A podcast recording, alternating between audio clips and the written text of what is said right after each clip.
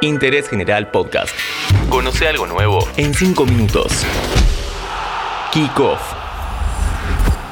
Este podcast lo presenta la licenciatura en Comunicación Periodística de la Universidad Católica Argentina. Conoce más sobre la carrera en uca.edu.ar barra ingreso. UCA, tu casa de estudios.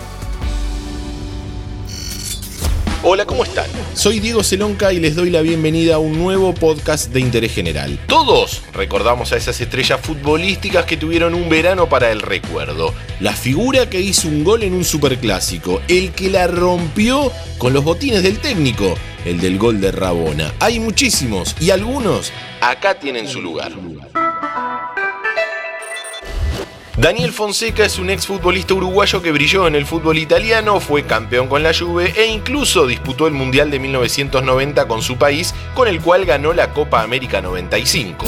En el verano de 2002 llegó a River y mostrando toda su calidad le hizo un golazo a boca de tiro libre. Fue sobre la hora para poner el 1 a 1 en la Copa Desafío y encima convirtió el último penal de la tanda para darle el título al millonario. Oficialmente jugó solo dos partidos y fueron por Copa Libertadores. En ambos entró en el segundo tiempo y River no ganó. Se peleó con el entrenador Ramón Díaz y se fue del club. Para la historia quedó el recuerdo de su golazo de tiro libre.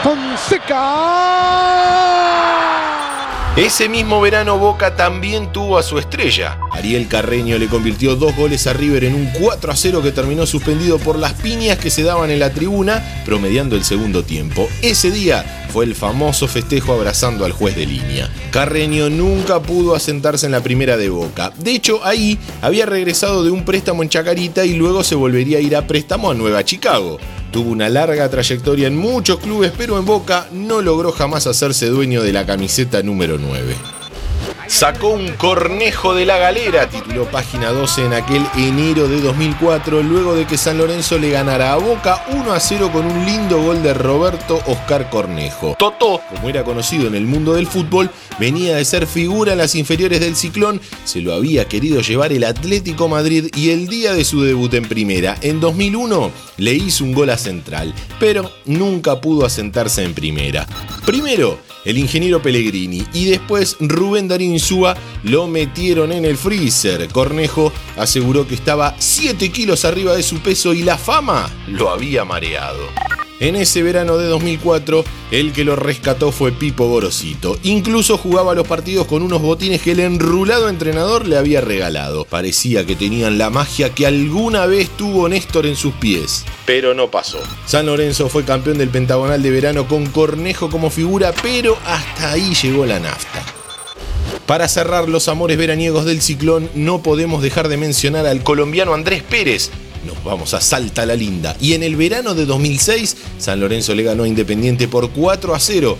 El segundo del ciclón lo hizo Andrés Pérez de Rabona, definiendo por debajo de Bernardo Leyenda, arquero del Rojo.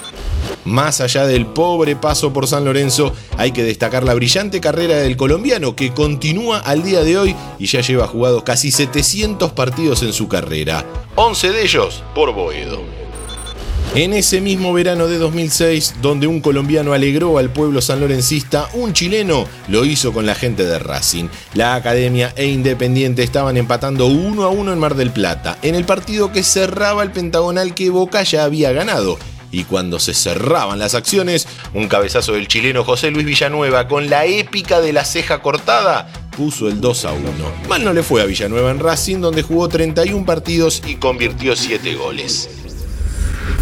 Antes de conocer al jugador franquicia del verano, te recuerdo que este podcast lo está presentando la licenciatura en Comunicación Periodística de la Universidad Católica Argentina. Conoce más sobre la carrera en uca.edu.ar barra ingreso. En el verano de 2008, el Patito Rodríguez debutó en la primera de Independiente y le dio una asistencia a Gastón Machín para que este convierta frente a River. En ese verano, Patito también marcó ante San Lorenzo y Boca. El próximo Kun Agüero lo habían bautizado. Se fue de Independiente y empezó un trajinar futbolero que lo hizo ser compañero de Neymar en el Santos y, por ejemplo, jugar en el fútbol australiano. Interés General Podcast. Encontrarnos en Spotify, en Instagram y en interésgeneral.com.ar.